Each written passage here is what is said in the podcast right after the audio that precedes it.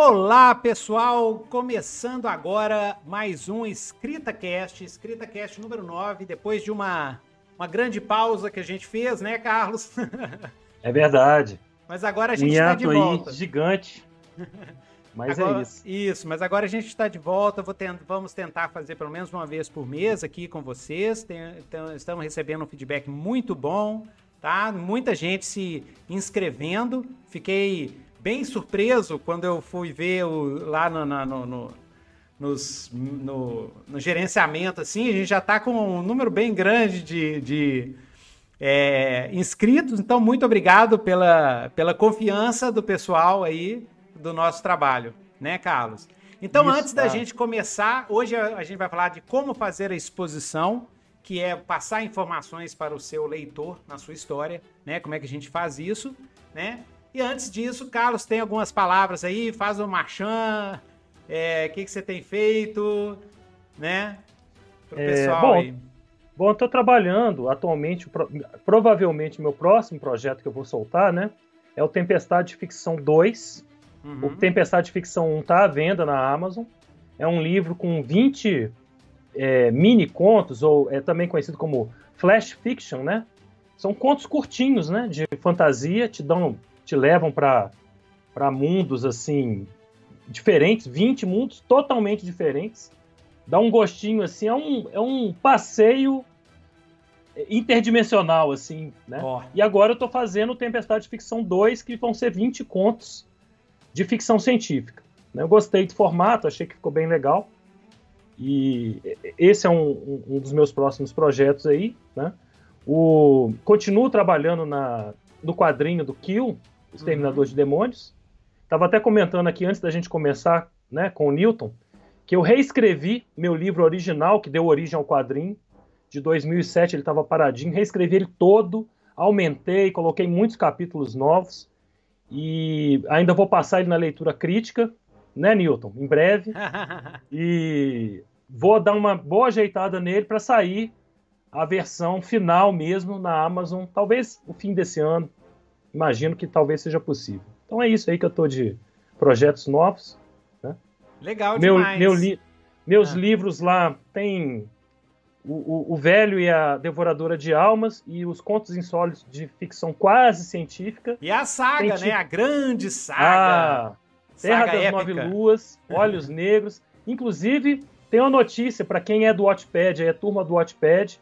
Vou lançar o último livro da saga, o último que eu falo, o último que eu escrevi o sexto livro, a versão beta, oh. O Coração de Tleus chama. Oh. É o livro que vem depois de Herdeiros de Kamanesh.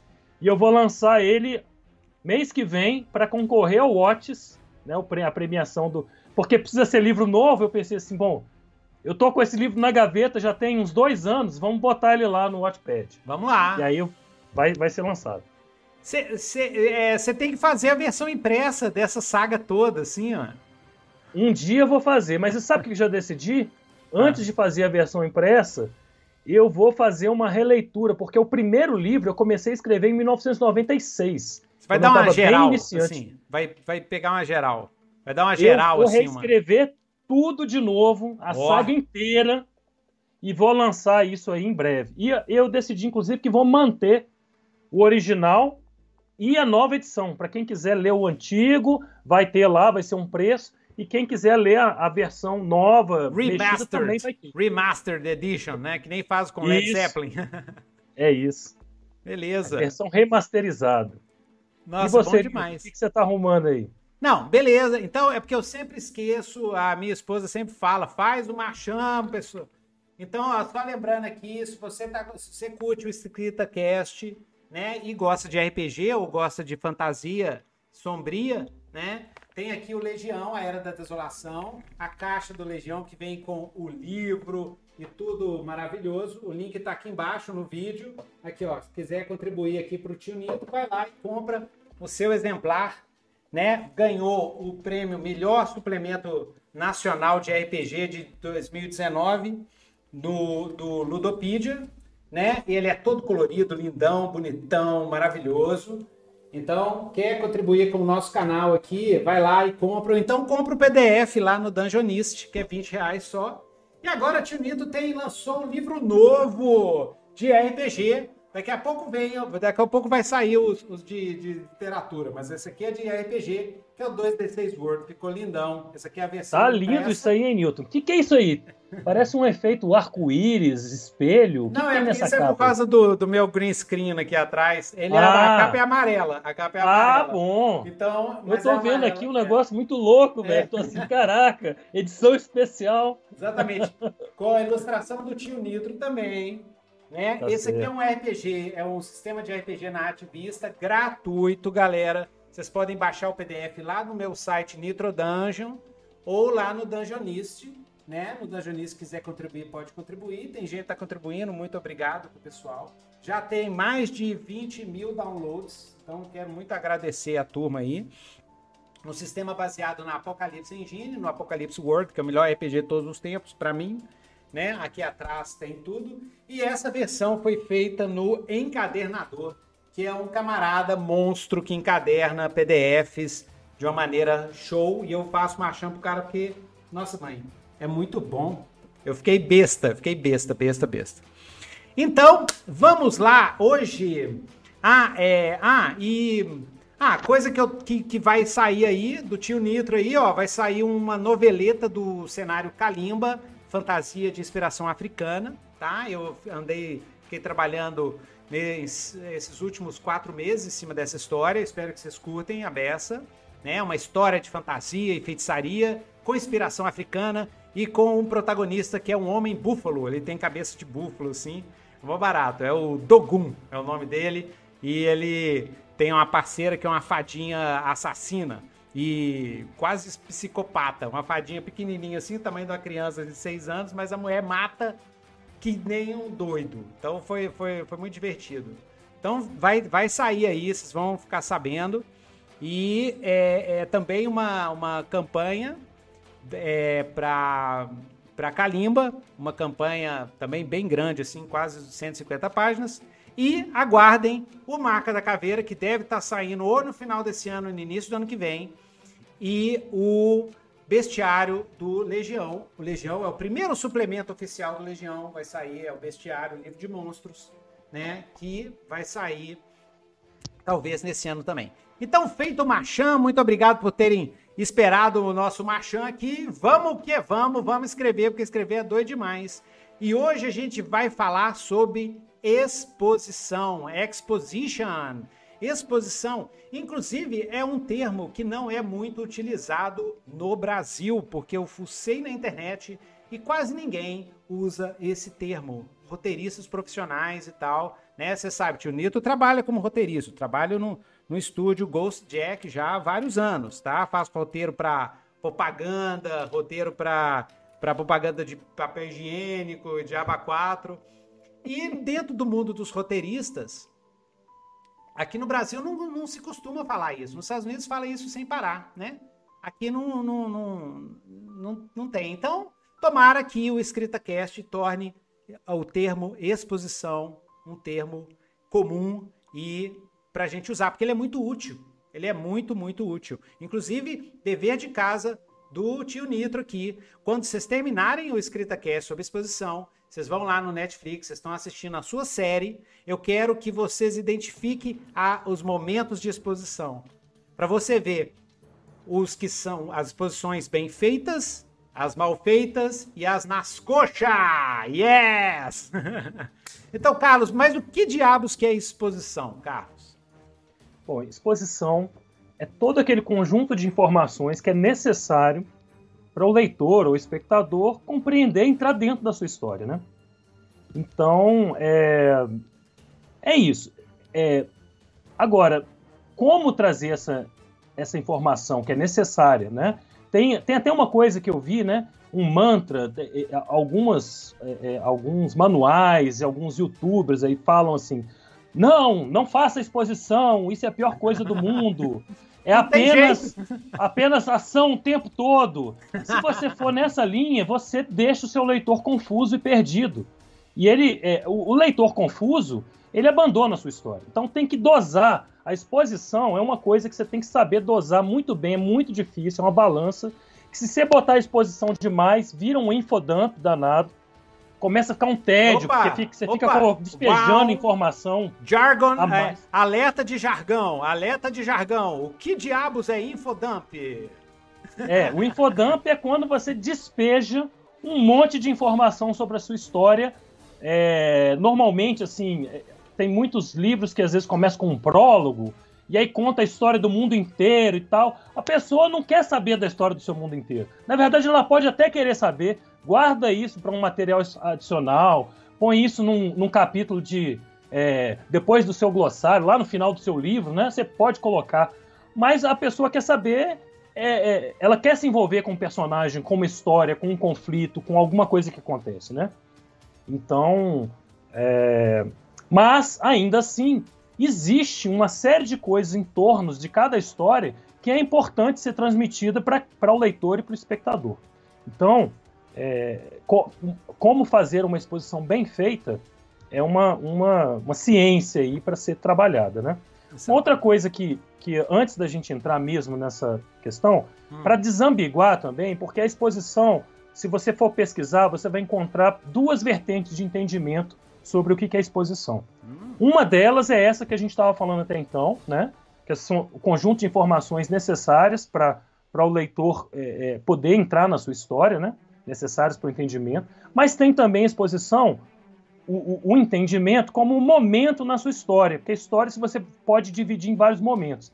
Então é, é, é como se fosse assim: introdução como sinônimo de introdução da sua história.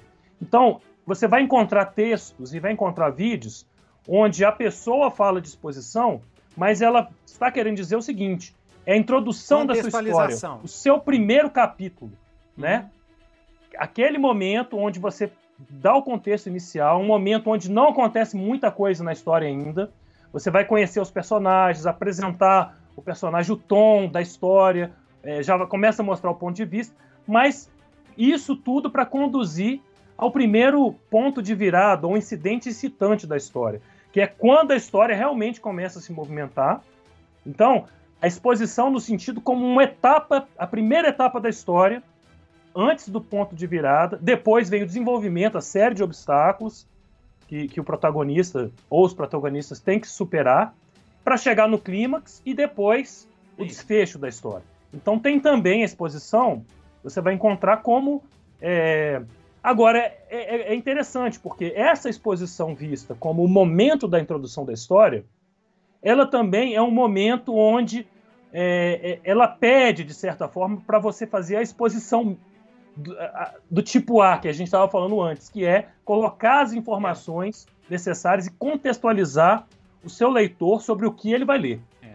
Eu, eu prefiro a, a, a, a linha de roteiro, a, a, o conceito em roteiro de exposição.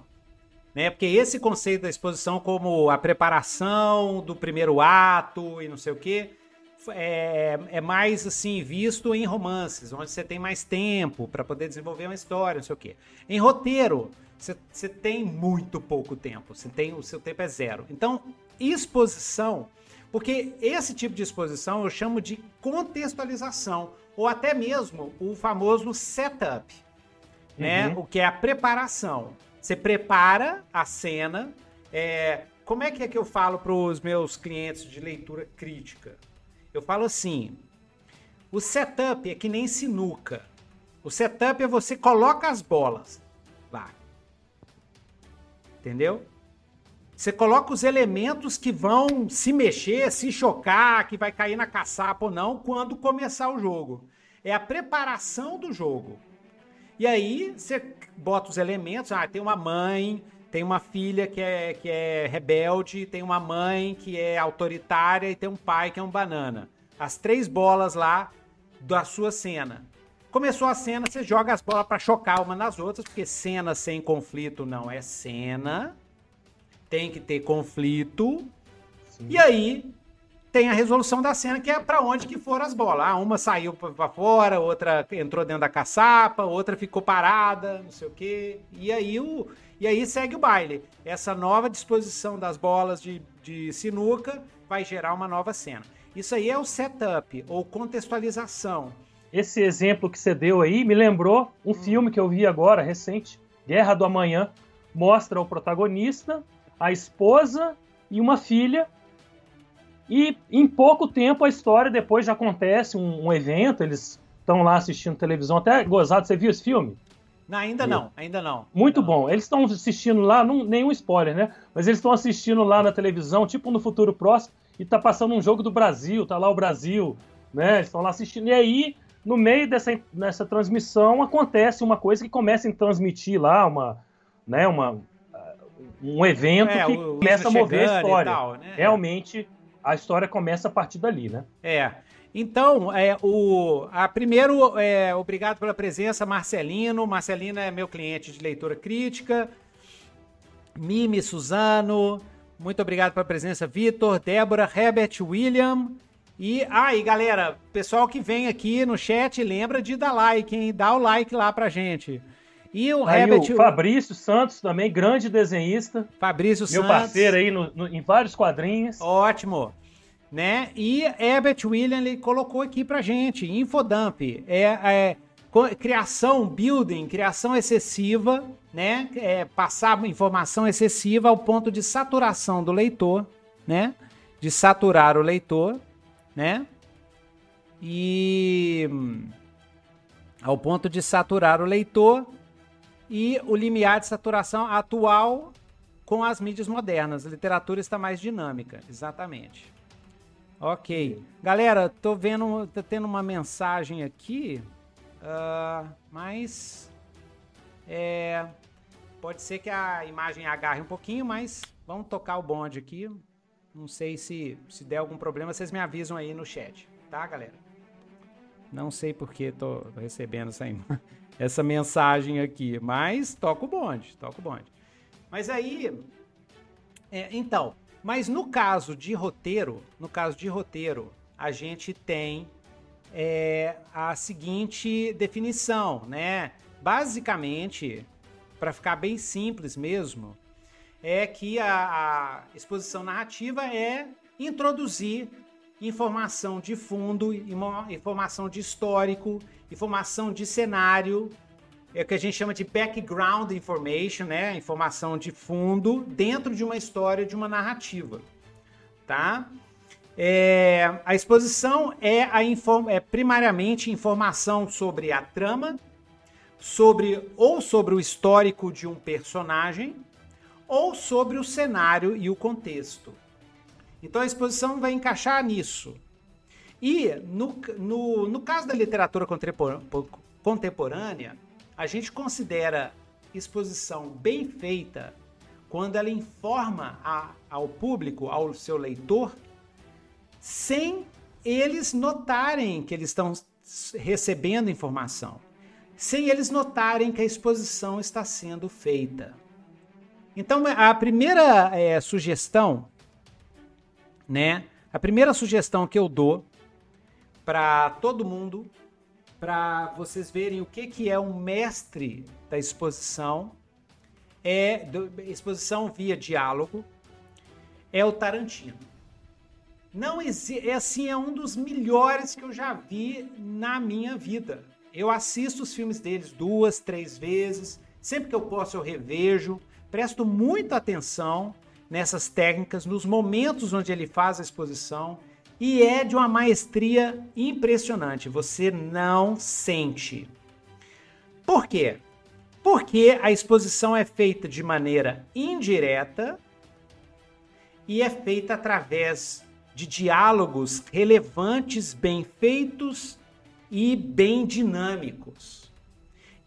Ou seja, ele faz exposição junto com a história, junto com a emoção, junto com a tensão que está na, na, na, na cena e com o que algo que o Tarantino é mestre, que é a criação da tensão narrativa de fundo, tá? Há uma das diferenças básicas para mim entre um escritor amador ou que está em começo de carreira e um escritor que já domina muito bem a arte narrativa é o que eu chamo de tensão de fundo é, é uma tensão que, a, que é, aparece, que, que está atrás de todas as cenas de uma história. Vou dar um exemplo clássico. Eu acho que todo mundo aí já assistiu Pulp Fiction. Pensa na cabeça a primeira cena do Pulp Fiction. A primeira cena. Tem um casal conversando numa lanchonete. E a mulher tá com a cara meio de noiada, assim. E o cara também meio esquisito. Eles estão falando, eh, trocando várias frases, assim. Você sente que tem uma tensão, que alguma coisa vai acontecer. Tem uma trilha sonora que vai criando essa tensão. E de repente ela fala: beleza, vamos nessa, vamos! Ela sobe em cima, everybody fucking stop, não sei o que, isso aqui é um robbery. E se alguém falar, eu vou dar tiro e matar na hora. Pum, aí entra o título do filme. Olha só que loucura. Não teve um voice-over falando ela, ela veio de não sei quanto, não tem dinheiro e está precisando de dinheiro. Não teve nada disso. O diálogo dos dois já mostra que os dois são de classe muito baixa, que são que já vivem uma vida de violência pelo jeito que eles falam.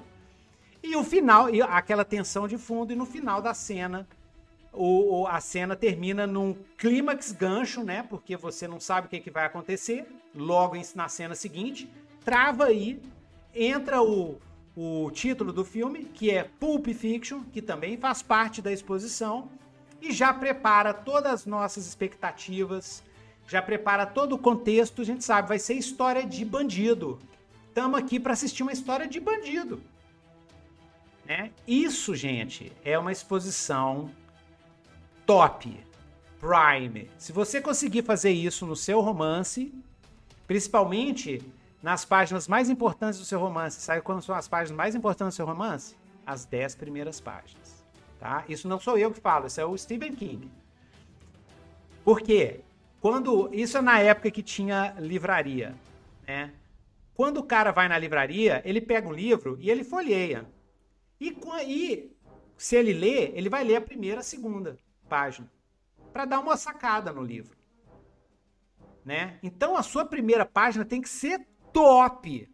Se você, se a sua primeira página é assim, há 10 mil anos atrás, a deusa Arahat criou o universo. Ah, bicho, eu já, eu já tô dormindo. É, música do Star Wars e letrinhas amarelas é. viajando para o infinito, né? Exatamente, e ninguém lê aquela porcaria. Ninguém lê. Né? Aquele, aquele, aquelas letrinhas subindo assim, ninguém lê, cara. Aquilo ali, o Jorge Lucas botou como de inspiração no cinema pulp da década de 30, 40, 50, que quando ele era moleque ele assistia. Mas ninguém lê. O que, que você lembra daquele texto? Pouca gente lembra daquele texto, mas o pessoal lembra da primeira cena onde tem o cruzador espacial dando tiro numa navezinha minúscula, assim. Uhum. Você não precisa saber nada. Você tem um mega cruzador dando tiro numa navezinha minúscula. A gente, né, o leitor, você já fica com dó da navezinha minúscula. Você já fica assim, meu Deus, esse, esse negócio é muito opressor, essa nave gigante. O que, que esse covarde está fazendo com essa, com essa navezinha minúscula? Que sacanagem! Você já está dentro da história. Você já tem o Império, já está exposto o Império e os rebeldes. Já está ali.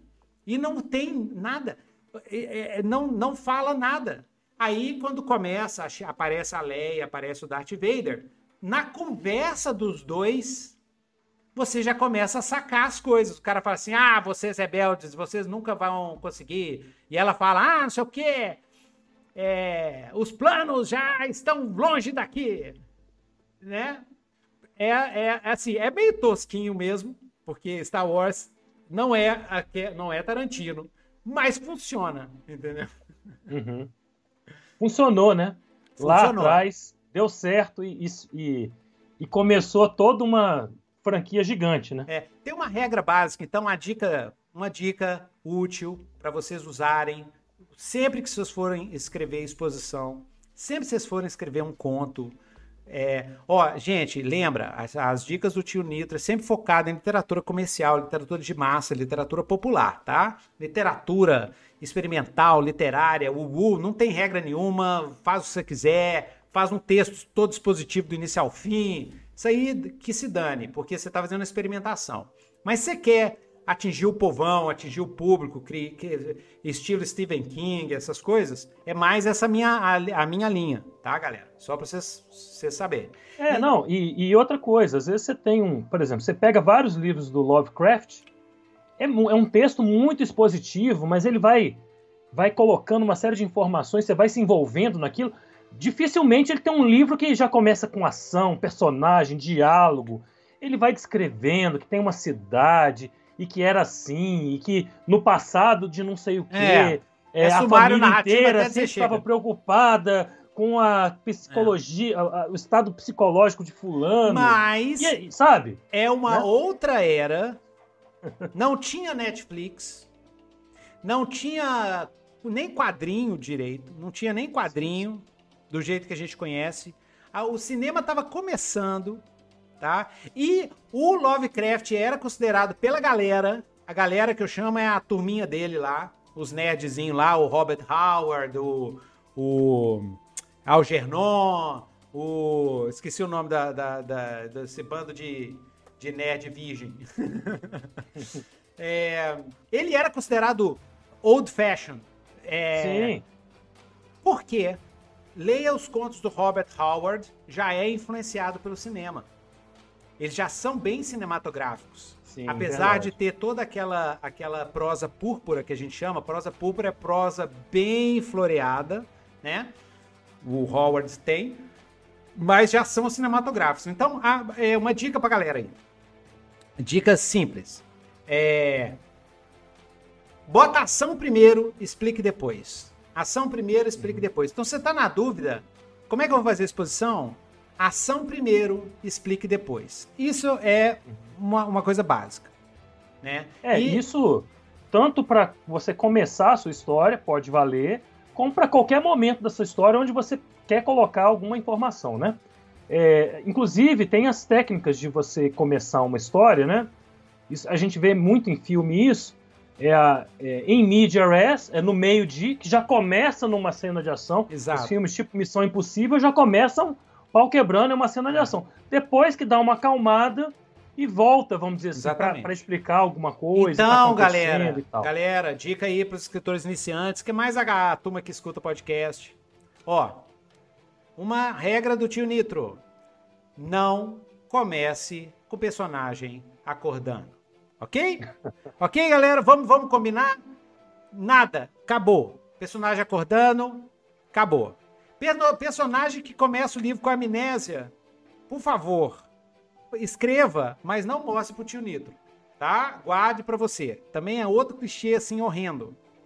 Você pode fazer essas duas coisas, desde que você tenha consciência de que é um clichê horrendo. Aí você pode fazer a, um lance, um efeito comédia. Seu, seu personagem pode começar acordando.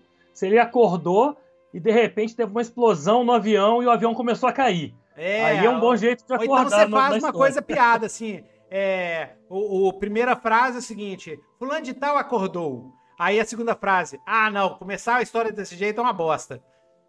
O demônio arrancou a cabeça do fulano de tal. Ih, já morreu. Mas aí é um conto experimental, né, galera? É, é, é piração total. Kurt Vonnegut, que eu recomendo vocês lerem aí. Piração total. Mas vamos voltando à exposição. Exposição nós temos que aprender a esconder a exposição. Então, a primeira coisa que eu, que eu gostaria de passar para vocês é isso. Esconde, procure maneiras de esconder, de tornar a exposição mais orgânica, mais natural. Tá? É, vocês já ouviram falar do romance Neuromancer? Eu fiz uma tese de mestrado em cima da obra toda do William Gibson. William Gibson. Exatamente. O Neuromancer ele foi. Ele explodiu na cena de ficção científica. Quando ele saiu, acho que ele é de 78, 79. É, porque o William Gibson pegou técnicas, técnicas da alta literatura do, do William Burroughs, ok? Que era um, um escritor beat, que fez é, a literatura bem pós-moderna, piradaça. Tem um, um, filme sobre esse que é Mistérios e Paixões, Naked Lunch, para vocês o cara era mal piradão. E o Neuromancer é doido demais. Se vocês não têm, comprem, porque é bom para estudar, tá, galera? Para quem escreve, estuda as técnicas do William Gibson, tá? Ele começa a história, ele não tá nem aí para você.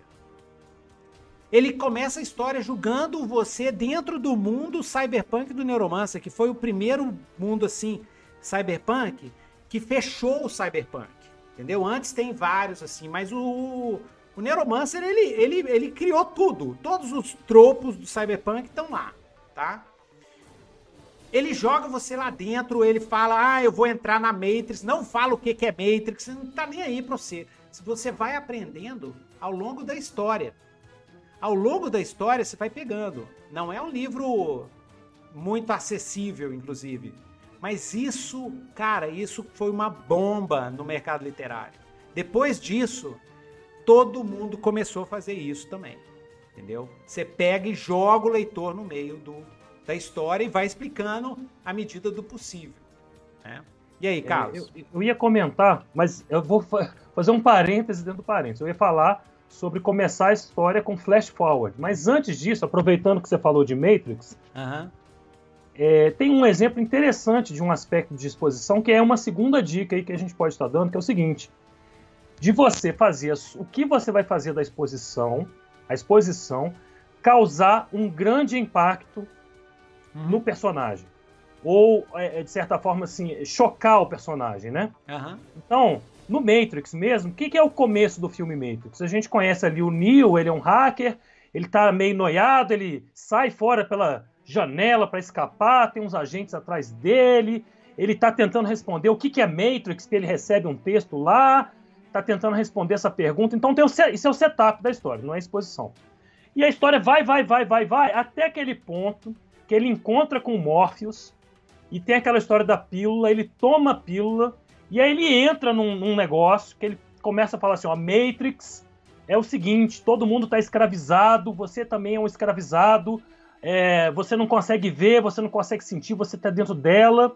E aí o Neo Fala assim, não, eu quero sair daqui, eu não quero nada disso. Aí vai mostrando aquelas cenas de.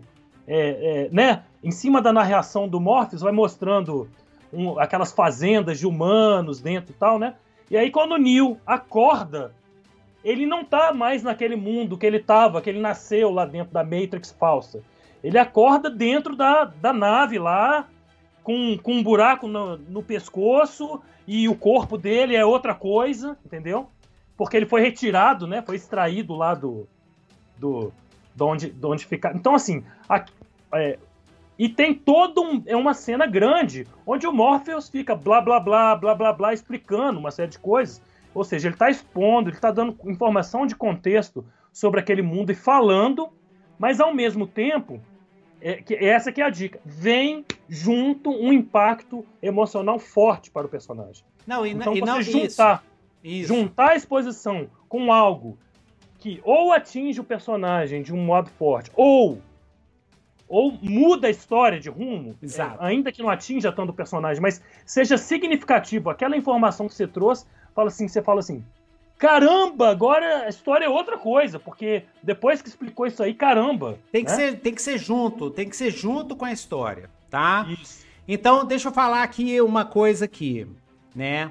É, por exemplo, é, o Robert Howard com Conan, que eu li várias vezes. Eu adoro o Robert Howard, um grande mestre, né? E até traduzi vários contos dele aqui pro, pro Brasil. Ele, com o Conan, como é que ele fazia exposição no Conan? Não tem infodump no Conan. Ele integrava a exposição, o mistério, seja lá o que for, na história que o Conan estava participando. O mundo iboriano é construído ao longo de vários contos e romances e ele guarda, ele, ele guarda a, os momentos de exposição para a hora que a exposição vai valer a pena para a cena. Ele não faz aquela mega exposição antes e depois conta a história. Não. Ele, ele sempre começa com uma cena de ação com Conan depois o Conan é, encontra um outro personagem. E aí os dois vão investigar, aparece o um monstro, uma coisa assim e tal. E aí eles estão naquela desespero. De repente eles encontram talvez um, um texto ou um personagem que explica o contexto do que está acontecendo, ou um vilão que fala. Então tudo é orgânico integrado. Isso é que deve, isso é uma dica antiga e que deve ser feita. A gente deve sempre tentar fazer isso. A segunda é. Ah, hum. Não, que isso me lembrou hum. um exemplo ruim, né? Porque, é, reforçando o que você disse, o que você hum. vai expor tem que ter uma importância para a história. Então, um exemplo ruim, por exemplo, naquele filme do Star Wars, o episódio 1, né? A hora que o.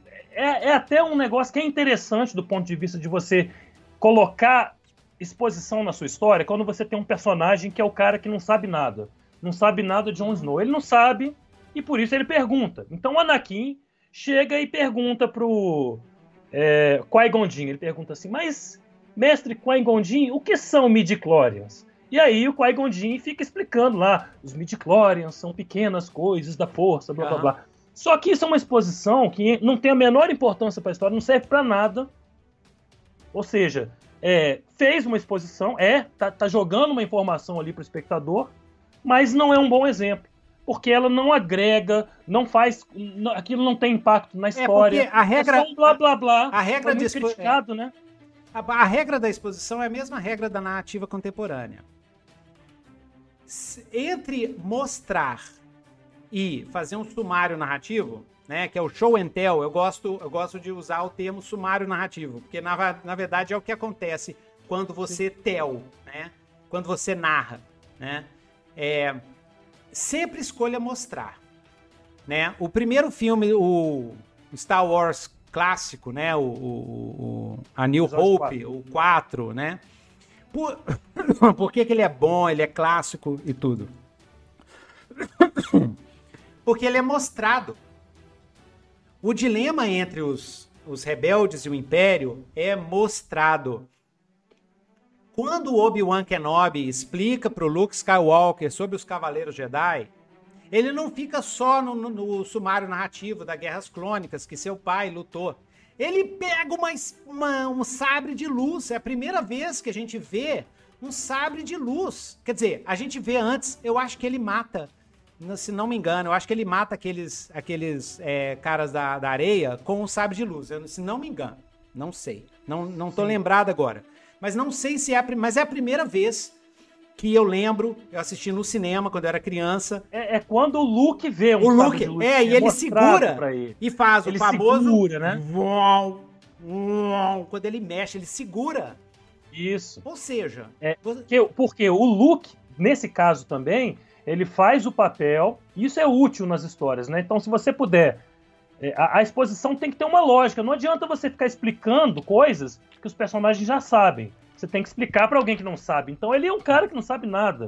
E Exatamente. ali o Obi-Wan tá no papel de contar para ele alguma coisa, mostrar, né? Exatamente. Mostrar o sábio, né? É, ali você tem a exposição e você tem é, mostrando ao mesmo tempo. Então, no livro, o que, que você faria? Você teria um personagem explicando sobre a ordem dos antigos Jedi e tudo, e vai narrar, e ao mesmo tempo que ele explica, ele meça, veja isso, o que é isso? E aí você narra, né? O brilho da, da espada de luz iluminou de verde toda a caverna e não sei o quê. Isso que você está vendo, mostrando, é uma espada usada pelos caras há mil anos atrás. Aí tudo bem, aí a coisa fica concreta. E quando a gente está escrevendo, um dos grandes é, é, pecados que a gente pode cometer como escritor é deixar a coisa muito genérica, muito metafórica. Quanto mais específico, quanto mais concreto, melhor. Se você falar assim, ah, e teve um povo que que é, teve um povo de elfos que seguiu um líder que venceu o último dos dragões, é uma coisa. Se você falar assim, é, Felandriel, um, o elfo de um olho, matou Tendralax, o dragão das 100 cabeças. É mais concreto. Agora, se você fizer essa fala com o cara segurando o crânio do Tendatriel, ainda cheirando o fogo dracônico entendeu? Dentro da caverna onde estão os, os, os outros ossos do outro do Dagão Tanandilax, o impacto no leitor é outro. É outro. Né? Então sempre pense em concretude, em toque, em sensações, porque aí você injeta a sua, a sua exposição, mas é, ao mesmo tempo você mostra, você mistura o mostrar com o sumário narrativo que às vezes você vai ter que fazer, não tem jeito, principalmente quando a gente trabalha com fantasia e ficção, né? É, deixa eu dar uma olhada aqui nas falas aqui do pessoal aqui, nas contribuições. É, então, Fabrício, muito obrigado por, por, ter vindo. Arthur Joia, fazer exposição através da explicação falada de personagem para o outro é boa sacada? Ué, é, sim, mas é, pode dar, pode ficar muito, é, assim, quando a gente faz exposição através de diálogo, você vai ter que reescrever várias vezes para ir escondendo, escondendo, escondendo. Uma das dicas, né, e uma coisa que eu faço é o seguinte: você terminou a sua primeira versão de uma cena, né? Eu trabalho cena a cena. Terminou a primeira versão de uma cena, você botou toda a exposição necessária e tal. Aí eu volto lá e começo a retirar a coisa. A retirar, retirar para deixar só o essencial. Então a dica para diálogo é essa. Você pode fazer a exposição via diálogo, mas primeiro você tem que envolver a exposição em emoção, né? Então, é, por exemplo, meu Deus, os alienígenas estão chegando, nós vamos morrer. Pronto, expus e está envolvido com o medo de morrer. Tem a exposição, os alienígenas estão chegando e está envolvido com o medo de morrer, né? É, é, e tem que tomar um certo cuidado, porque nem tudo cabe no diálogo. Tem que pensar Exatamente. o que o personagem fala. Meu Deus, os alienígenas estão chegando! Ele tem um cabeção enorme, três olhos e cinco tentáculos! Não, não, não adianta botar isso no tentáculo. Você quer. Isso é outra hora, você vai ter que botar de um outro jeito. Exatamente, entendeu? exatamente. É, deixa eu ver é. aqui outra aqui. É, Vitor Schmidt treinando, ouvindo vocês, bom demais. Mimi Suzano, imagem tá som, imagem tá ótimo. Marcelino, Ask Me Bob. Matéria bem legal de ajudar. Eu costumo usar a ver. Ah, é, é, é Ask Me Bob. Você bota um personagem para fazer pergunta pro outro, né? Um, uh, tem uma frase que eu evito é, sempre em todos os meus textos e quando ela aparece eu tiro na hora. Eu tiro na hora porque quando eu vejo em filme me dá ânsia de, nossa, dá ânsia, que é as you know.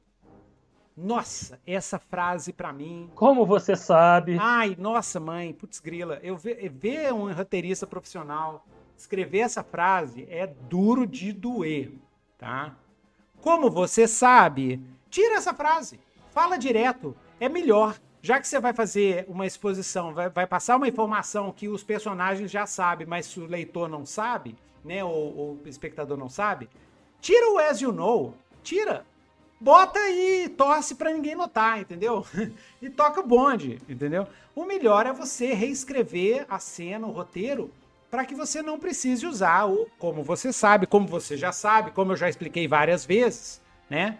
É, porque, nossa, tipo assim, eu acho brega. né? É... Então, o, o, o, Herbert tava ah. fazendo dois, fez dois comentários aqui. Num primeiro ele fala sobre o, o autor do mangá Hunter vs Hunter e tal. Uhum. E aí ele chega num exemplo nas magias do. do, do ou seja, é, é, é, ele está falando sobre quebrar a imersão na história na hora que você joga uma informação, né? E aí uhum. dá um exemplo do Harry Potter, das magias não explicadas e tal. O pessoal lê o comentário. Mas me lembrou, porque aí juntando, né? Primeiro capítulo, que é um momento propício para algumas exposições, a forma que a J.K. Rowling começa a falar sobre o Harry Potter. Quando ela fala sobre o Harry Potter, lá no início do livro, ela fala assim: que ele é, era um menino magro, vai falando algumas descrições físicas, mas vai falando umas coisas ao mesmo tempo que mora no, debaixo da escada, que veste as roupas do Duda, que o Duda tem quatro vezes o tamanho dele. E aí você vai. E, e nisso ela vai reforçando as características físicas, mas a cada momento que ela coloca uma característica física na descrição, que ela está fazendo a exposição sobre quem é o personagem, né, com informações é, é, é, sobre ele. Por trás ali, é, indiretamente, ela está falando que os tios mantêm ele meio que como um, é, um prisioneiro embaixo da escada, que ele usa roupas de. É, ou seja, que, que a vida dele é ruim. Então, vai trazendo um aspecto emocional ali do personagem. Ela não está só falando assim, ah, o Harry é magrinho, tão magrinho que passaria numa porta assim, numa fresta. Não, ela fala que ele é magro e que, o, que usa roupas e que ficam mal nele, que são quatro vezes maior do primo dele. Então vai introduzindo personagens. É, e é uma, é uma exposição inteligente. Inteligente, entendeu? Você vê que é bem, trabalhada. Você, se você é. for pegar lá o texto e dar uma olhada nessa parte que ela fala da primeira descrição do Harry, todo são uns quatro parágrafos, mas em todas as linhas você tem é, não é uma informação jogada, é inteligente, está dizendo alguma informação a mais. Está falando assim: olha, a única característica física dele, que ele sempre notou, é uma cicatriz na testa em forma de, de relâmpago. E foi a primeira coisa que ele perguntou para a tia Petúnia: da onde veio aquilo? Então, assim, aí fala na, na tia, fala na cicatriz, uhum. sabe? Tá fazendo uma descrição física dele, mas está colocando elementos que vão ser importantes para a história também. Beleza. É?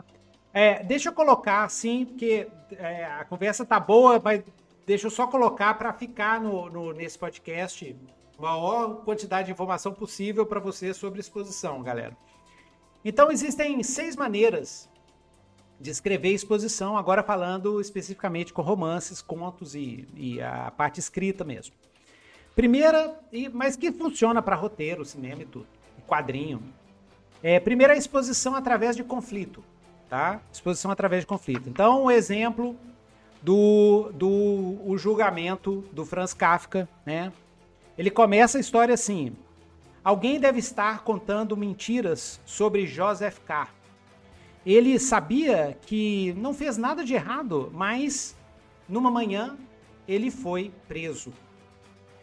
Aqui de cara você já coloca o conflito, o cara foi preso, já coloca o background information, a exposição, tem alguém falando mentira sobre o cara, o protagonista. Entendeu? E você faz a exposição através do conflito. O problema foi preso e a exposição é que alguém contou mentira. Então esse é um jeito ótimo de você esconder a exposição. Tá? Segunda, exposição através de diálogo. Isso aí é, é, é claro, né? Mas isso tem que estar tá orgânica, orgânica. Vou dar aqui um, alguns exemplos. Vou dar um exemplo aqui.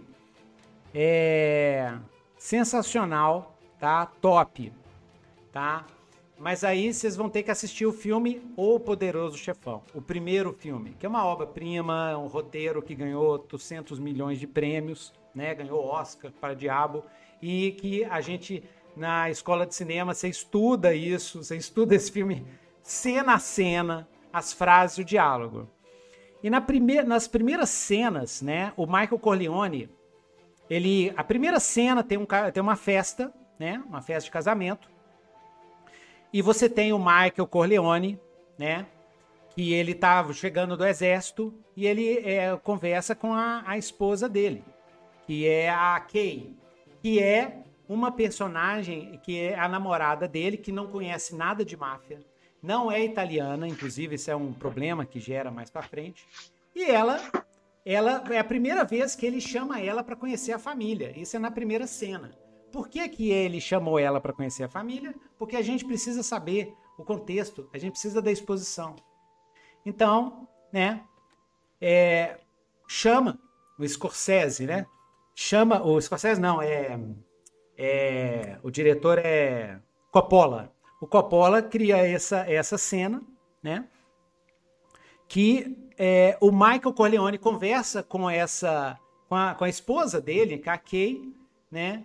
E tem o, o, um cantor chamado Johnny Fontaine, um cantor famoso que está cantando no, no casamento. Aí a Kay pergunta pro Michael, ué, como é que o, a sua família conhece o Johnny Fontaine? Porque esse cara é famosão demais, o que, que a sua família faz? Né? Porque é tudo misterioso. Aí o Michael explica que o Johnny, que o pai dele tirou o Johnny de um contrato é muito horrível no começo da carreira do Johnny. Aí a Kay fala assim, mas como é que o seu pai que o pai dele é o Don Corleone, oh, né? Don Corleone, o poderoso chefão. Ela pergunta: como é que seu pai tirou o Johnny? E o Johnny tá cantando na cena, você vê o cara cantando. Como é que o, o seu pai tirou o Johnny desse contrato? Aí, meio hesitante, o Michael fala que o seu pai é, é que o pai dele ameaçou, é, conversou com o, o, dono da banda onde o Johnny Fontaine cantava e vira, virou pro Johnny e falou o seguinte: olha, ou você quebra o, esse contrato, ou, é, ou a gente quebra a sua cabeça. Ponto. A, a Kay abre o olho, assim, arregala o olho, aí volta a cena pra lá e continua o filme. Olha só, essa é uma exposição escondida. O diálogo tá contando pra gente indiretamente que o pai do, do, Corleone, do Michael Corleone se mexe com coisas mafiosas, né? Então esse é um exemplo de uma exposição feita através de diálogo de uma maneira totalmente pró, profissa e show, né? É, exposição através de pensamentos, né? Isso aí é, é, é, clássico, é um jeito muito bom de você fazer, né? A pessoa tá pensando, fala assim, e, mas sempre misture com o drama do personagem. Nossa, eu não devia ter bebido tanto na, no, uh, ontem é, na festa, sei lá, da minha tia. Ela é freira. Ela ficou horrorizada. Como é que eu faço um negócio desse? A mulher é uma freira e eu enchi a cara e falei poucas e boas para ela. Isso é o pensamento que você vai escrevendo. Pronto, já fiz a exposição invisível. Exposição na introdução do personagem em primeira pessoa é muito é, é, é, muito clássico isso, né? No, no o pessoal fala assim, se você soubesse o que eu sei, não sei o que e tal, o próprio personagem se introduz, né? E exposição através de narração, de narração em off, ou aquela exposição clássica dos contos de fada. Muitos anos atrás, em uma terra tão distante, vivia um rei que está. Isso é exposição através de narração. Exposição através de narração hoje, se você for fazer, a seu livro está pedindo e tal, aí, camarada, você vai ter que reescrever essa, essa, essa narração pra caramba. Eu sempre falo, é, vai fazer sumário narrativo, o leitor vai prestar atenção na prosa. Então a prosa tem que estar tá musical. Você vai ter que ler, reler, você vai ter que trabalhar a linguagem, né? Você vai ter que. Por, por que, que, que Tolkien é fantástico? Até hoje a gente lê e relê e se apaixona. Pelo menos eu me apaixono por Tolkien sempre que eu leio. É sumário narrativo? É. Tem sumário narrativo pra caramba? Tem. Mas o cara é um poeta. Eu leio no, no original, né?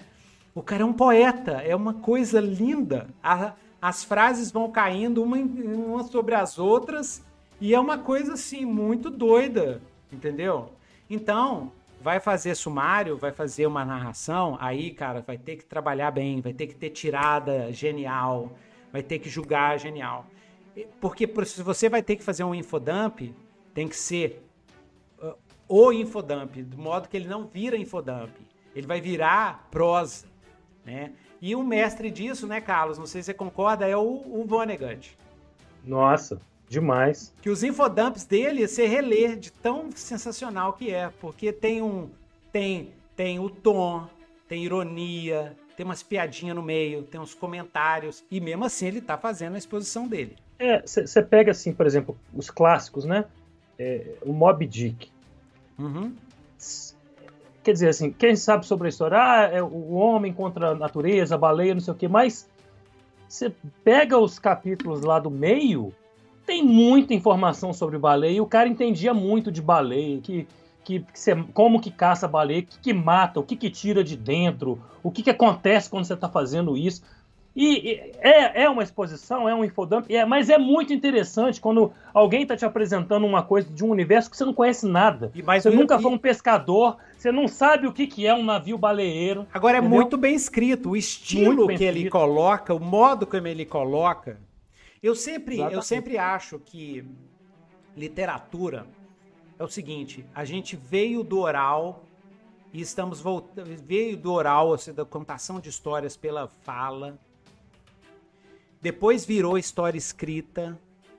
E agora, agora com os audiobooks, estamos voltando para a tradição oral. Outra coisa, eu sou alucinado com a literatura do século XIX. É a minha literatura favorita. Quando eu for ler, quando eu leio, eu sempre leio os autores do século XIX. Sempre eu estou lendo alguma coisa do século XIX. Charles Dickens, né? É, é, Machado de Assis, é, todos esses autores assim, eu sou alucinado. Emílio Zola, eu estou lendo, é, reli o Germinal dele, que é sensacional, e eu recomendo todo mundo. É, é, século XVIII também, né? O, o, se você escreve fantasia, se, se você escreve romance de ação, é obrigatório ler os Três Mosqueteiros. Pelo menos o primeiro livro, tá? É obrigatório, tá? Porque você vai aprender o que, que é um mestre do roteiro de do livro de ação. Mesmo sendo antigo, ah, mas é muito antigo, é muito velho. É muito legal, é muito é legal. muito legal, porque eles são mestres. E uma das coisas que eles são mestres é porque no século passado, no século retrasado, né, no século XIX, os livros eram lidos em voz alta. Não tinha televisão, não tinha rádio, não tinha nada. Então o livro era um entretenimento. Então juntava a família, o pai, o patriarca, ou a mãe, ou a, a filha que, que aprendeu a ler, abria o livro e ia lendo. Com um capítulo. Ana Karenina era assim na Rússia, para todos os lados. Era assim que, que era o entretenimento e era assim que ficava popular os livros. Então, os autores escreviam os livros para serem lidos em voz alta. E é por isso que os livros têm essa qualidade de prosa, porque a sua prosa vai ficar boa quando você começar a lê-la em voz alta várias vezes e ir ajustando até você sentir que encaixa. Tá? Então a melhor dica, isso mudou minha, minha, minha escrita radicalmente. Eu demorei muitos anos para descobrir essa sacada. Eu descobri quando eu quando eu estava na letras estudando Guimarães Rosa, Grande Sertão Veredas, que eu sou apaixonado. E como ele escrevia, ele chegava a ficar rouco. Chegava a ficar rouco. Ele escrevia e lia em voz alta. Ele escrevia e lia em voz alta. Então tem, tem relatos de testemunhas fazendo isso. Ele levou quase 12 anos né, para escrever o Grande Sertão Veredas. E você pode pegar qualquer página do Grande Sertão Veredas e ler em voz alta. E é uma coisa incrível. É incrível. Então, quer melhorar sua prosa? Leia sua prosa em voz alta. Você vai ver repetição, você vai ver frase quebrada, frase que juntando com outra cria outra coisa por causa do som entendeu? Repetição de, de, de, de, de frase, frase que não tá encaixando bem, que não rola bem, final de parágrafo que, que empaca a prosa. Diálogo, então, diálogo você tem que ler em voz alta. Né? E quando você lê em voz alta, você vai ver quando a exposição tá arrastada, né, Carlos? Uhum. Então é isso. Então já falei aqui os seis, então tá fechado. Pronto. Ah, tem mais um aqui? É, de carta, exposição por via de carta. Mas isso é... quase ninguém usa hoje em dia. É, é, tem, tem vários romances escritos com cartas, né? É, são. É, tem um nome para isso que eu esqueci. é. Não sei o que, Lário. É, sei lá, tem um nome. Mas tem, né? Inclusive um dos meus romances favoritos né, super picante, doido demais, chama As Ligações Perigosas, que é do século XVIII e é fantástico e é contado por cartas. O romance é todo de cartas, né? Tem, né? Tem, tem os filmes, mas o romance é maravilhoso? As Ligações Perigosas. Tem aí de graça na internet. Né? É, uma, uma coisa que eu vi aqui, que eu achei interessante, é você ligar algo que você precisa expor, porque assim, ó, o que, que o autor normalmente faz, né? Ele cria um mundo, cria os personagens, cria um monte de coisa, cria história passada, e ele quer passar isso tudo. Ele acha que vai ser bom demais passar tudo, mas não convém. Você tem que. É, é, sabe, a tendência é que você. É, pode até ser, depende do autor, pode ser diferente, mas a tendência é você passar da conta. É você falar demais. Então você tem que reduzir, né? Que é isso que o Newton estava falando. Assim, você escreve e depois volta lá e vai retirando até deixar o essencial, né? Isso. Nem tudo deve ser exibido. Até porque você é, precisa respeitar o leitor é, e tem um papel que o leitor faz que é diferente, às vezes assim. Isso no audiovisual tem também, mas o leitor ele preenche as lacunas. Você não precisa dizer tudo. Você mostra uma coisa, mostra outra, né? Você mostra uma cena com prédios todos é, é, é, em ruínas, né? Ninguém na rua. A pessoa já começa a deduzir. Teve uma guerra, aconteceu alguma coisa, é, é um pós-apocalipse. Não precisa explicar. É, aquela cidade, então houve o pós o apocalipse. Você nem fala.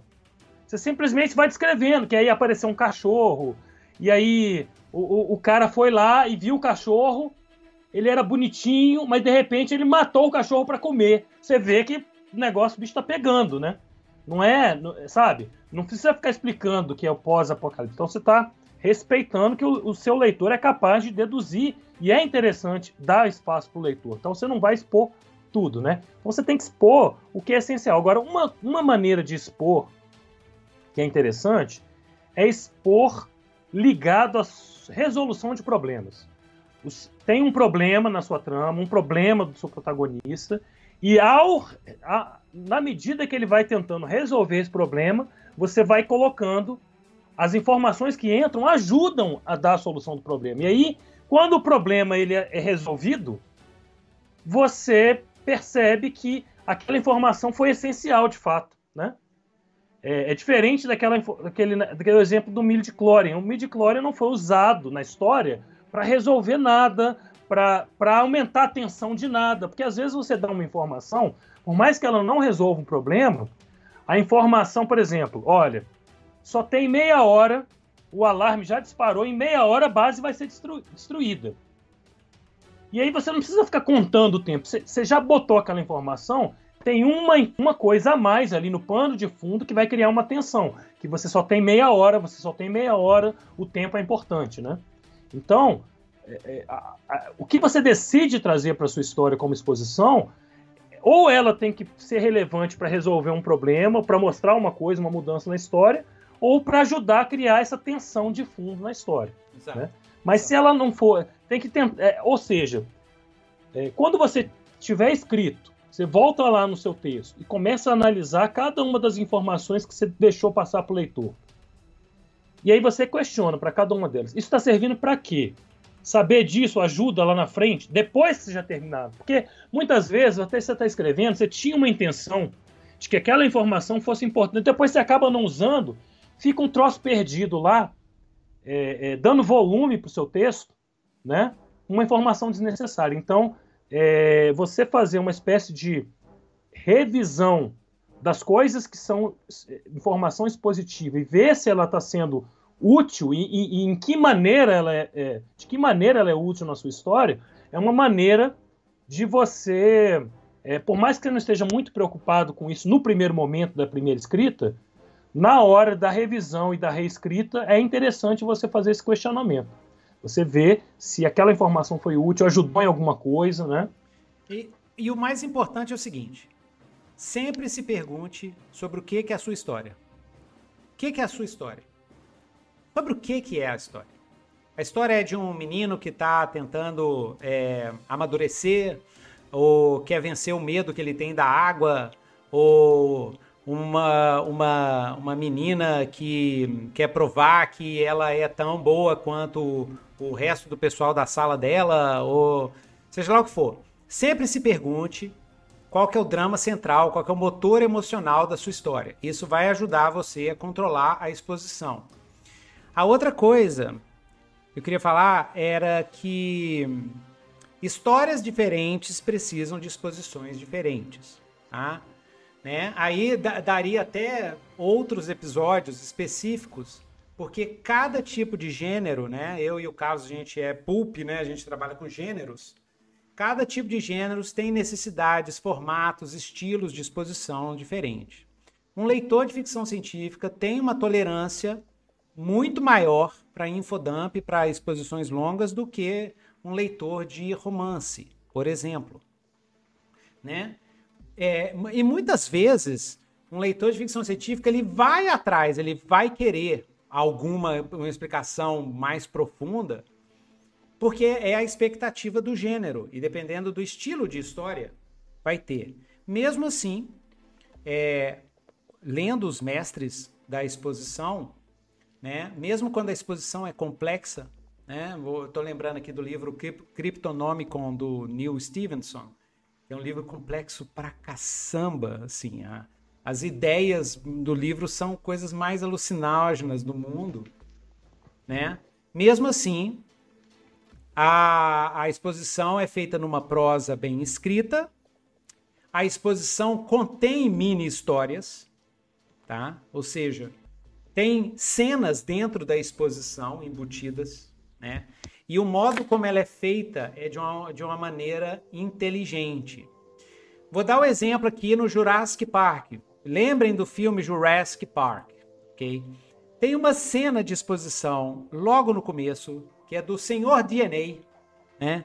Que é um vídeo de informação, um, um desenho animado. Eles entram no parque, o, do, aquele, aquele, cara, aquele velhinho fala assim: não, vamos vai ser a primeira vez que eu vou passar aqui para vocês entenderem o parque, que é esse vídeo de animação vai explicar o porquê que tem dinossauro, né? Que é uma informação importante. Aí o que que eles fizeram?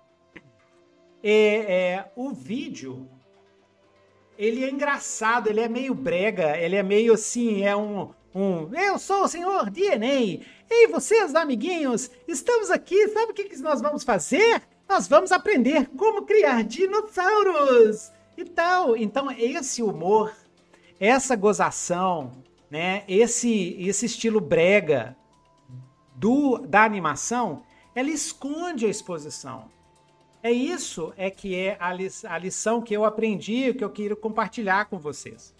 Você tem que. A exposição ela não pode ser nua e crua. Quando, a, quando ela é na cara, o leitor vê, ah, isso é uma exposição. Você tem que esconder a sua exposição de alguma forma.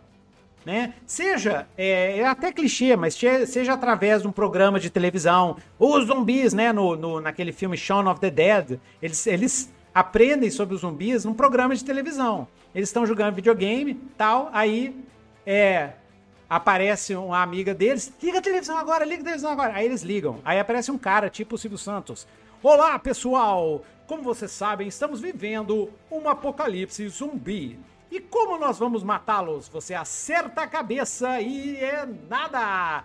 E agora para novas. Aí de repente entra o zumbi, come o cara na tela da televisão, fecha a televisão. Já fez a exposição, uma cena engraçada, com piada, com não sei o quê, e a exposição já foi. O, a informação já foi. Né?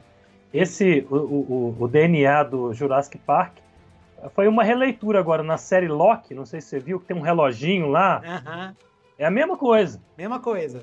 Você bota uma coisa. coisa. engraçada, meio brega, meio. Agora, você ridícula. quer ver um exemplo? É um livro que eu li agora, tem pouco tempo, muito bom esse livro, você não deve ter lido ainda. Ah. Chama Onde Combe Alguma Jamais Esteve. Do Gil, Gilson Luiz da Cunha. Ah. Esse livro ganhou o prêmio Argos 2020, né? É um livro que vai um pouco na linha assim, do Mochileiro das Galáxias, mas diferente, é uma pegada diferente. É um, é um livro de ficção científica, né? Tem um, um personagem central que é o Alfredão, ah. que é um, um, um, gaúcho, assim, né? É, e que a ele. Depois, assim, ele tem contato com os alienígenas e vira um agente dos alienígenas, né? Mas esse livro é muito engraçado e ele tem uma, uma, uma maneira de fazer exposição, porque ele tem muita referência de cultura pop. Ele tem uma maneira que eu achei bem interessante, porque é o seguinte: o autor fala e conta isso na própria história, que é o seguinte. Esse livro é o livro que eu já li de ficção que tem mais nota de rodapé. Só que as notas de rodapé dele, você morre de rir, porque ele fica explicando as coisas e aí começa a virar um, um, um tipo um, um metalinguagem do livro. Porque assim, será que eu tenho que explicar mesmo é, isso para você? E algumas coisas, porque a pessoa que leu, fez a leitura crítica e não sabia muitas das referências, falou assim: ó, você tem que explicar isso, e marcou tudo que ele tinha que explicar. E aí ele ficou assim: não, não é possível, né? Tipo assim, você jura que você não sabe quem é a Princesa Leia? Fala sério. A nota de roda... Princesa Leia, nota de rodapé. Jura que você não sabe quem é a Princesa Leia? Uhum. Então, como o livro ele é todo de humor, e as notas. E agora, tem algumas notas de rodapé que são coisas que você não sabe mesmo. Uhum. Então, mistura, você fica na expectativa de ler a próxima nota de rodapé, e é um recurso lá de exposição, que tá. Quer dizer, é, ele tá o... falando de uma coisa. Na verdade, o que, que ele faz? A literatura de humor texto é, e fala assim: é. porque você tá parecendo a princesa Leia, vírgula. Aquela princesa do filme Star Wars e tal, nananã, que é assim, que acontece isso. É. Não. Ele, ele só cita a princesa Leia. Só que ele põe lá a nota, né? E, e, aí na nota, na hora de explicar a Princesa Leia, por exemplo, ele fala assim: jura que você não sabe quem é? Ah, faça-me um favor. Né? Não vou nem explicar. Aí que vem o lance, né? É, gêneros diferentes precisam de exposições diferentes, tá, gente? Então, vocês vão ter que contextualizar. A minha, a minha, a minha recomendação de sempre: você está escrevendo romance, leia um montão de romance. Está escrevendo fantasia, leia um montão de fantasia. Está escrevendo um livro de humor, leia um montão de livro de humor. Para você ver as técnicas que, o, que os mestres, que, o, que os best-sellers usam e tal.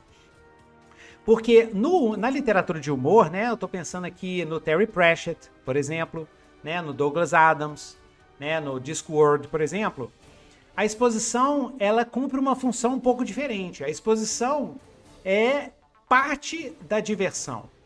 Então aí você pode ter infodumps enormes, porque os infodumps vão estar tá cheios de piada. O Terry Pratchett é um mestre nisso. Ele sempre uhum. começa na tangente, tem um infodump, tem um, uma exposição totalmente desnecessária, mas ela é engraçada porque é desnecessária totalmente maluca e ela é engraçada porque por causa disso e depois ele volta para a história. E aí você fala assim, não, por que que falou disso, né? Por que, que... é justamente para você rir, porque o objetivo ali é causar essa essa emoção de essa risada no leitor. E você pode fazer isso dentro de um outro tipo de romance? Pode, pode tudo, né? Desde que você tenha consciência do que, você está fazendo. Então, por exemplo, o humor é um jeito ótimo de esconder exposição né? Uma outra forma de fazer exposição, eu fiz isso no Marca da Caveira. É, eu, eu precisava contar uma história da mitologia, mas eu não queria uh, contar a história da mitologia. Então, o que, que aconteceu lá? Tenho, eu criei um jogo, uma espécie de xadrez, onde o pessoal joga e conta a história da mitologia através do jogo. E aí tem um cara assim, mas nunca joguei isso. Ah, isso aqui é fulano de tal, tal, tal. E aí, através do jogo de xadrez, e aí é, tem uma aposta lá, quem perder morre e tal, tem uma tensão na cena, mas através do jogo, eu conto a história da mitologia do mundo, que eu não queria contar, assim, entendeu? Eu queria esconder. Uhum. É, eu fiz isso. Uma outra forma que você pode esconder é numa peça de teatro, ou uma peça com bonequinhos, né? É a mesma técnica do Mr. DNA, que você joga num cenário de fantasia, né? É... E é, é, outra cena de exposição para mim que é fantástica é do, da série do Sherlock Holmes com o, o Bunderback, sempre esqueço o nome dele. O, é difícil de falar assim. Bunderbatch, Bunderbatch, ou o Doutor Estranho, né? E tem a primeira vez que ele encontra o Watson. É a primeira vez que a gente vê o Sherlock e a primeira vez que a gente vê o Watson ele olha para o Watson e analisa todo. O Watson só chega, fala assim, ele vai falar alguma coisa, né? Tipo assim, oh, eu sou o Watson, eu vim aqui para te ajudar, não sei o quê. O Sherlock fala assim, fala assim, pera, pera, pera. Aí começa, ele vai é, notando vários detalhes no, no Watson e fala tudo do Watson, da vida dele, que quem ele é, que, que não sei o quê. E uma mega exposição mostra pra gente quem que é o Watson, e mostra também que o Sherlock é o cara, né? O cara dos investigativos, né? Ele tem os poderes todos de sacar as coisas. No filme, no Up, né? Up, eu não sei o nome em português, mas o Up do Pixar, aquele filme, filme do velhinho do menino gordinho que sobe numa, numa casa. Up, Altas Aventuras. Altas Aventuras. São... Esses títulos em português é. são muito engraçados. É. Mas o Up né, você tem no começo do filme uma montagem, que é uma sequência de imagens que conta todo o backstory do velhinho. Não tem fala. Não tem fala. E você já. E, e dá até um. Né, você fica até com dó do velhinho, porque ele tinha, né, a, o amor da vida dele, não sei o que e tal, que morre. E você vê para uma sequência de imagens. Né? Como você pode fazer isso em literatura? Sonho. Sonho.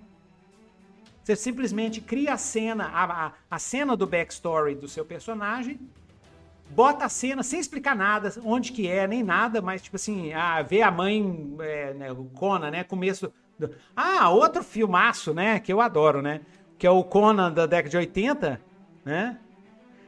Já começa não tem, não fala que eles são, eles são cimerianos, o povo do, do gelo e tem o Tulsa Doom, que não sei o que, não fala nada. É só cena, galera, é só cena.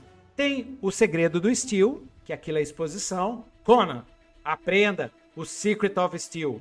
Mas como é que ele faz a exposição e mostrando ele forjando uma espada? E acabou a exposição. Chega o Tusa Doom, mata todo mundo, pega a espada. O que, que a gente vai fazer com ele? O Tusa Doom lá, né? Eu, eu, nem lembro, acho que nem fala nada. A mãe do Conan morre do lado dele. Ele vai para uma, pra uma roda, né? De, de escravos. Na cena seguinte, dá a ideia de que ele ficou lá há muitos anos, ele já tá, já é o Schwarzenegger. Mega exposição. A gente já sabe quem que é o personagem só uhum. com cenas, sem narração. E, e outra coisa, você está mencionando uma exposição que talvez seja a mais relevante, porque a gente falou assim sobre o mundo, o que está em volta, para você entender, que é importante também para o leitor não ficar perdido. Antes um leitor encontrado, se você tiver de errar na exposição, erre um pouquinho para mais, porque você vai dar é, é, é mais leitura para o seu livro. Você não vai ficar com um leitor perdido, né? do que para menos. Para menos você não sabe nada, não sabe onde você está, você não se identifica com nada, não identifica com a história, você sai fora da história, pula Exatamente. fora, né? Mas a exposição, talvez a mais relevante, é o backstory, a história, porque a gente está numa história por causa de personagens. A nossa vida é a identificação com personagens, com as emoções, etc. Né? Foco no então, personagem. Então, o, a história do personagem atrás é muito relevante, né? E, e ela muito, deve ser colocada de alguma, muito, de alguma maneira forma. na história. para você conhecer forma. aquele personagem. É. Quem é aquela pessoa? Por que que, né? Por exemplo, você pega lá um exemplo, Frozen, né? Ah, ele, o filme já começa com uma exposição de backstory. backstory. E ele mostra as menininhas brincando, e aí irmãs estão brincando lá na sala, e sem querer ela fere a irmã. E aquele ferimento que ela causa na irmã fica, é um fantasma que persegue aquela personagem depois, deixa ela toda problemática, né? Porque ela feriu a irmã com o poder dela, ela se retrai, não quer usar o poder, e depois ela tem o peso da responsabilidade de ser uma governante, e ela tá presa, enfim, né? A, a, a, é, e, e a história ali, é. numa música, e depois você quer brincar na neve, não sei o quê. É porque é o backstory. Os pais é. morrem, é. conta a história toda ali para trás. O backstory é muito importante para a gente entender as motivações profundas do personagem. Se você tá, tem um romance que você vai fazer, por exemplo, no Maca eu tenho três protagonistas. Todas as três têm cenas. É, é, tem uma protagonista principal, uma segunda protagonista também principal e uma terceira que é semi-secundária. Todas as três têm cenas de flashback que mostram quem elas são. Cenas de pontos chaves do personagem. Mas eu seguro essas cenas para apenas para fazer usar o flashback como preparação para uma cena seguinte onde o leitor, agora com a nova informação extra sobre a motivação da, da personagem, motivação profunda, tem a motivação imediata e a motivação profunda.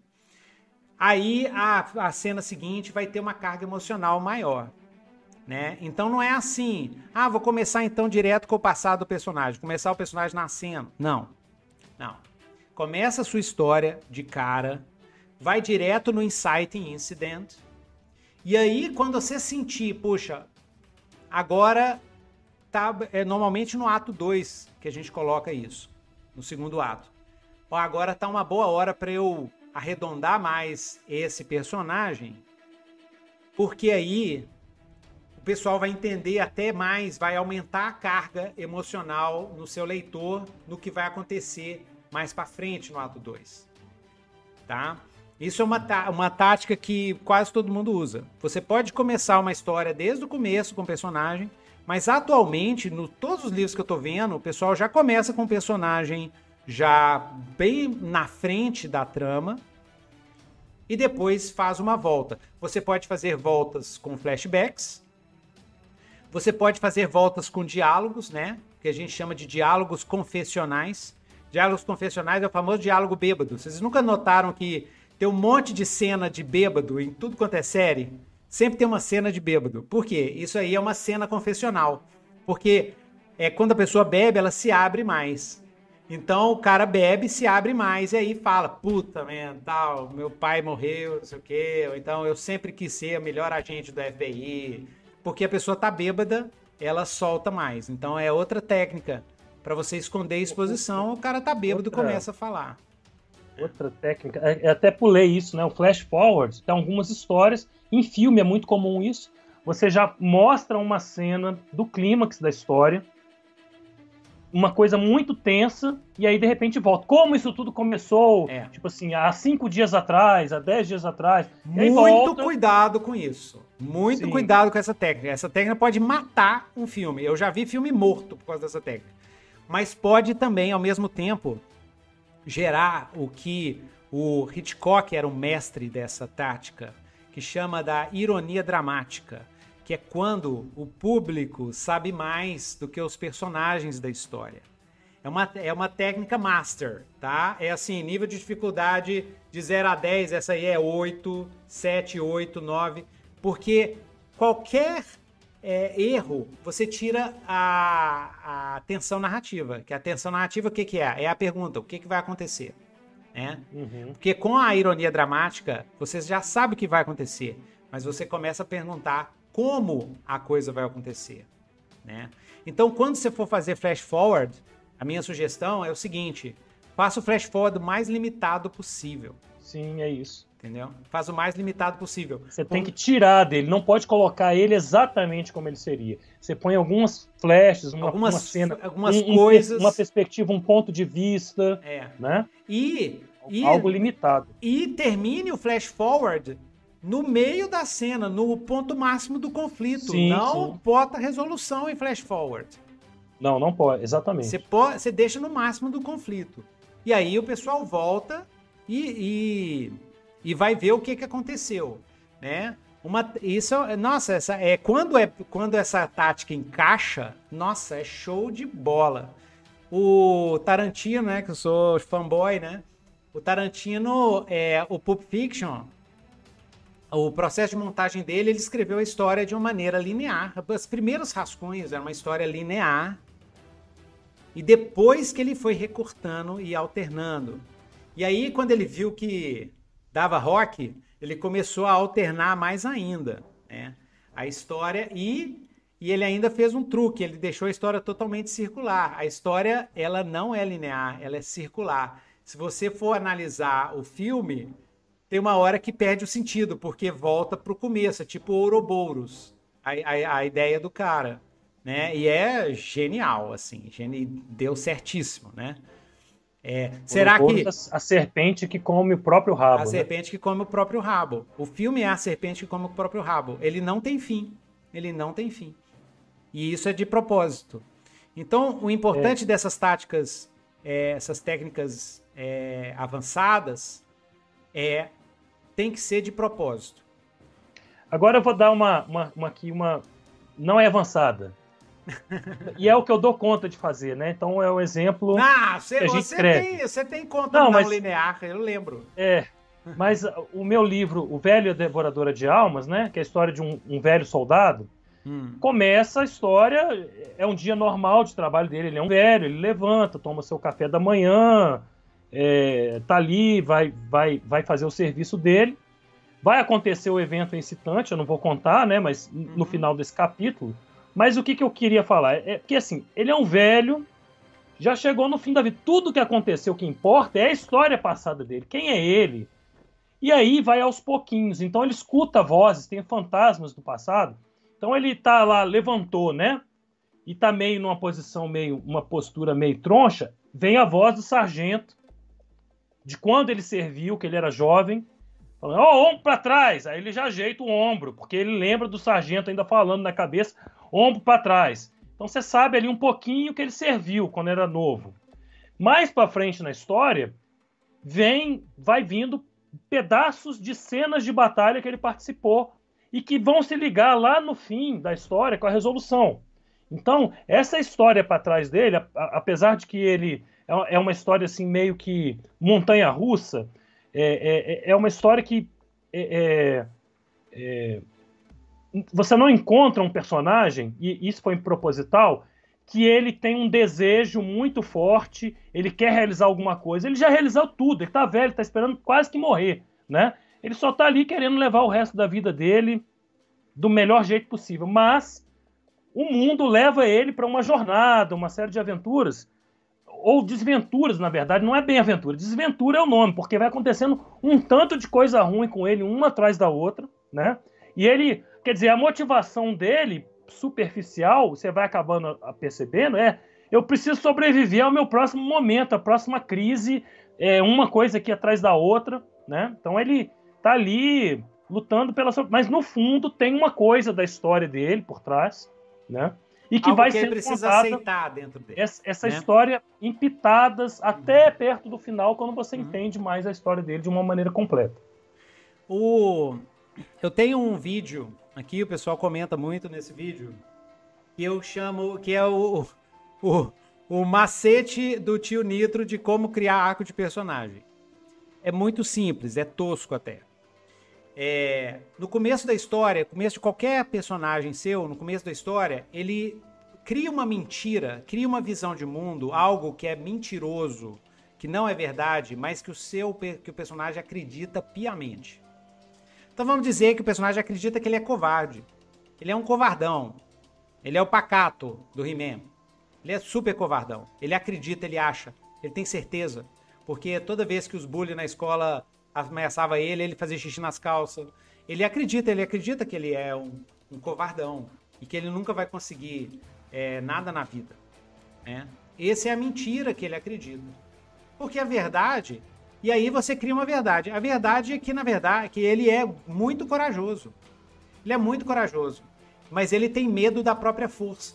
Porque, sei lá, estou falando uma história shonen. Uma vez ele bateu no cara e o cara ficou paraplégico, sei lá. E isso gerou um trauma. Você não conta pro leitor que a origem da mentira que ele acredita e que é a verdade dele, você deixa em segredo. Você deixa lá no um pano de fundo. Deixa para revelar mais para frente. E aí no final ele vai aprender a verdade. Aí você tem três finais. Ele aceita a verdade e não, realmente eu sou corajoso. E aí você mostra a cena, né, que ele chega a esse passo até ele descobrir a verdade sobre, sobre que, que ele deve acreditar. Ele pode falhar, ele vê a verdade, mas ele anda para trás. Ou ele é, é, é, anda para trás é, e continua, continua é, covarde, que seria um, um, não é rato, não é arco, é, é reto. Né? Ele tenta, mas não consegue. Ou então ele pode degenerar ele descobre que ele é valente, mas vira um cara super cruel e tal, num ponto muito mais negativo, é o final negativo. Né? E aí, a sua exposição, ela deve ser em função do arco do seu personagem. Então você vai expor tudo aquilo que vai ajudar o leitor a entender esse arco.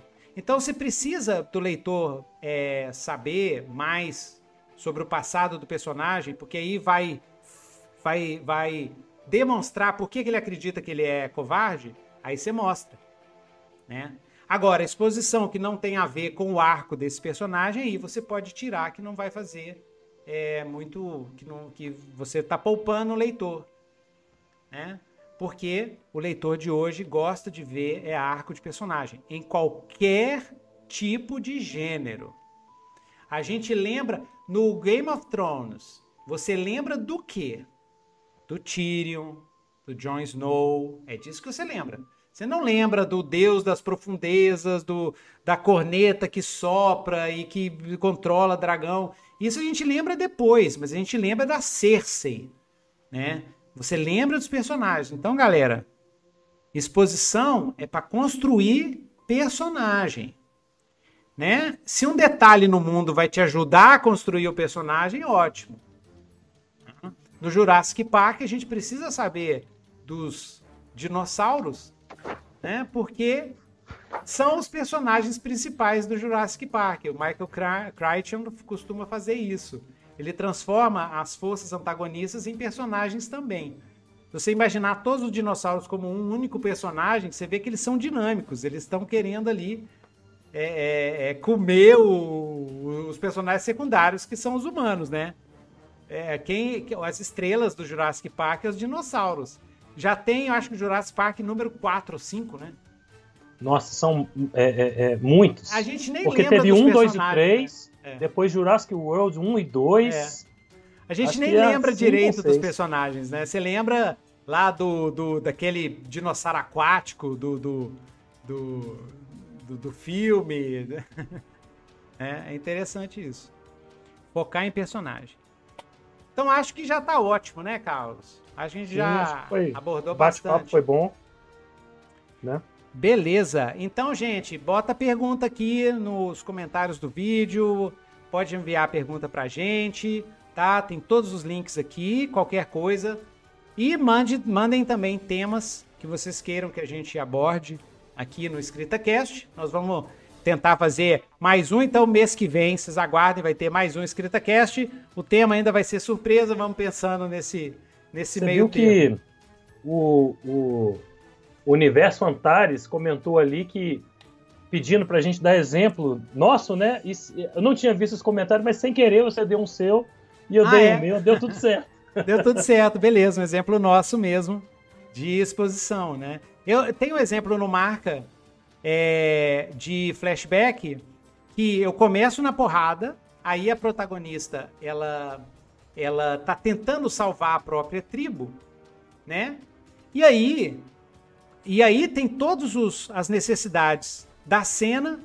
É, o leitor sabe que ela tem que salvar a tribo, porque é a tribo dela, ela tá preocupada com a irmã que tá lá e que pode morrer e que não sei o quê. Já tem motivação.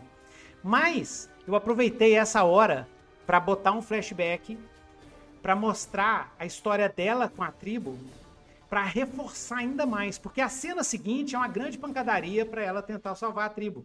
Então, para reforçar ainda mais, e eu tô no romance, romance a gente tem mais espaço do que no filme, aí eu inseri um flashback. Mas é um, flashback feito com poucos sumários narrativos e com cenas, cenas da infância dela numa favela, cenas da infância dela como líder de gangue, e cenas, cenas da, da conquista do lugar da tribo dela, que foi difícil eu conseguir aquele lugar.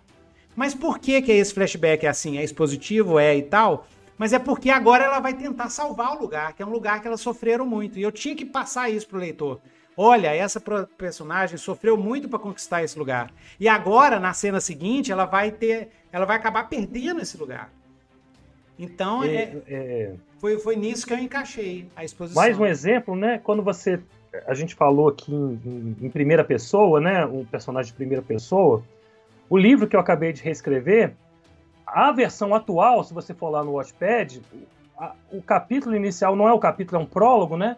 É uma exposição dessa narrada. Meu nome é Fulano, eu vivi minha vida não sei o que, vou te contar a minha história. Tem uma lógica do porquê ele está contando assim, uhum. porque esse livro ele é ele até chamei ele numa outra versão de Memorial de Kill. Ele era um, é uma, uma memória memórias. Uhum. São memórias póstumas. Então ele está ali começando a contar, né?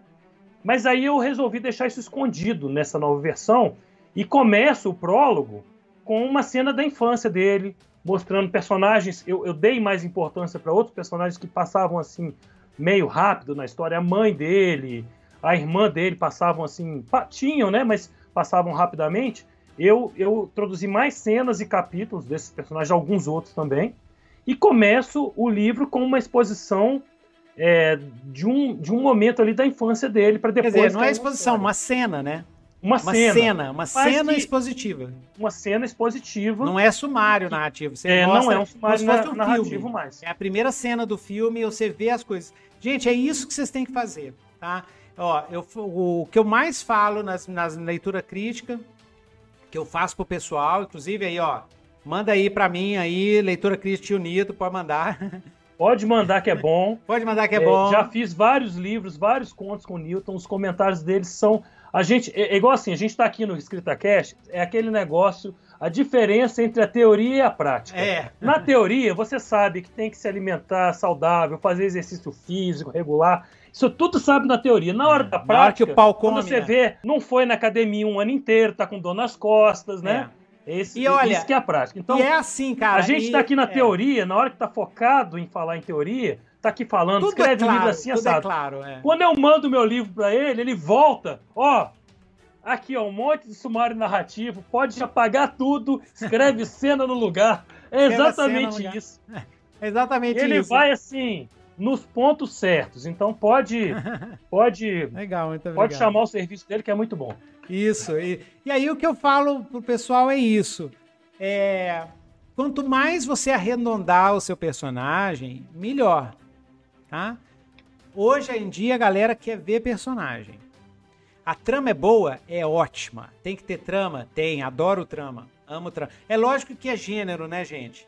Gênero. Se alguém me mandar, por exemplo, um livro de detetive, um livro de crime, né, de mistério, é outro esquema que a gente trabalha. Se bem que hoje em dia os livros de mistério também estão trabalhando personagem. Também estão trabalhando personagem. Demais. Você Demais. viu aquela série Trapped?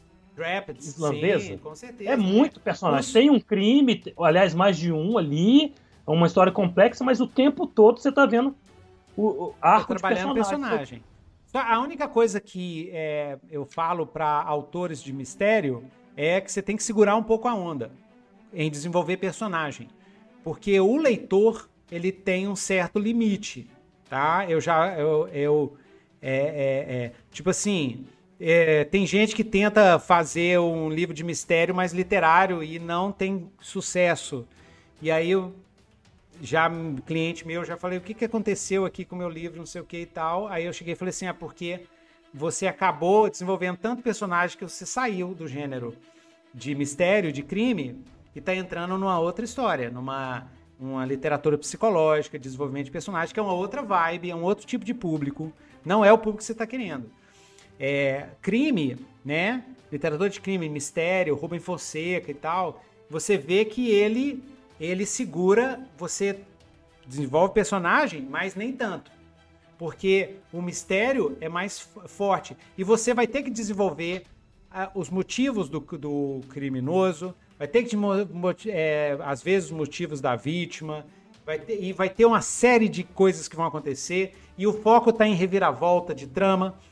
Então, se você começar a desenvolver personagem, mas você tem que fazer reviravolta de trama, começa a ficar uma coisa assim que fica difícil de você controlar o, o negócio, tá? Eu tô falando assim de experiência própria, assim. É, é, porque é aquela velha história, gente. É o Caixinhos Dourados, entendeu? Escrever é Caixinhos Dourados. Né? Tá muito frio, lembra dos caixinhos dourados? Ele chega lá, tem um mingau que tá muito quente, outro mingau que tá muito frio, e tem um mingau que tá just right, né? Certinho na temperatura certa. E a temperatura certa da sua história só você vai poder saber. Você vai ter que reler a sua história e ver. Então, às vezes, vai ter história que vai ah, é, pegar muito infodump, história que não precisa, história que quanto mais magrinha, melhor.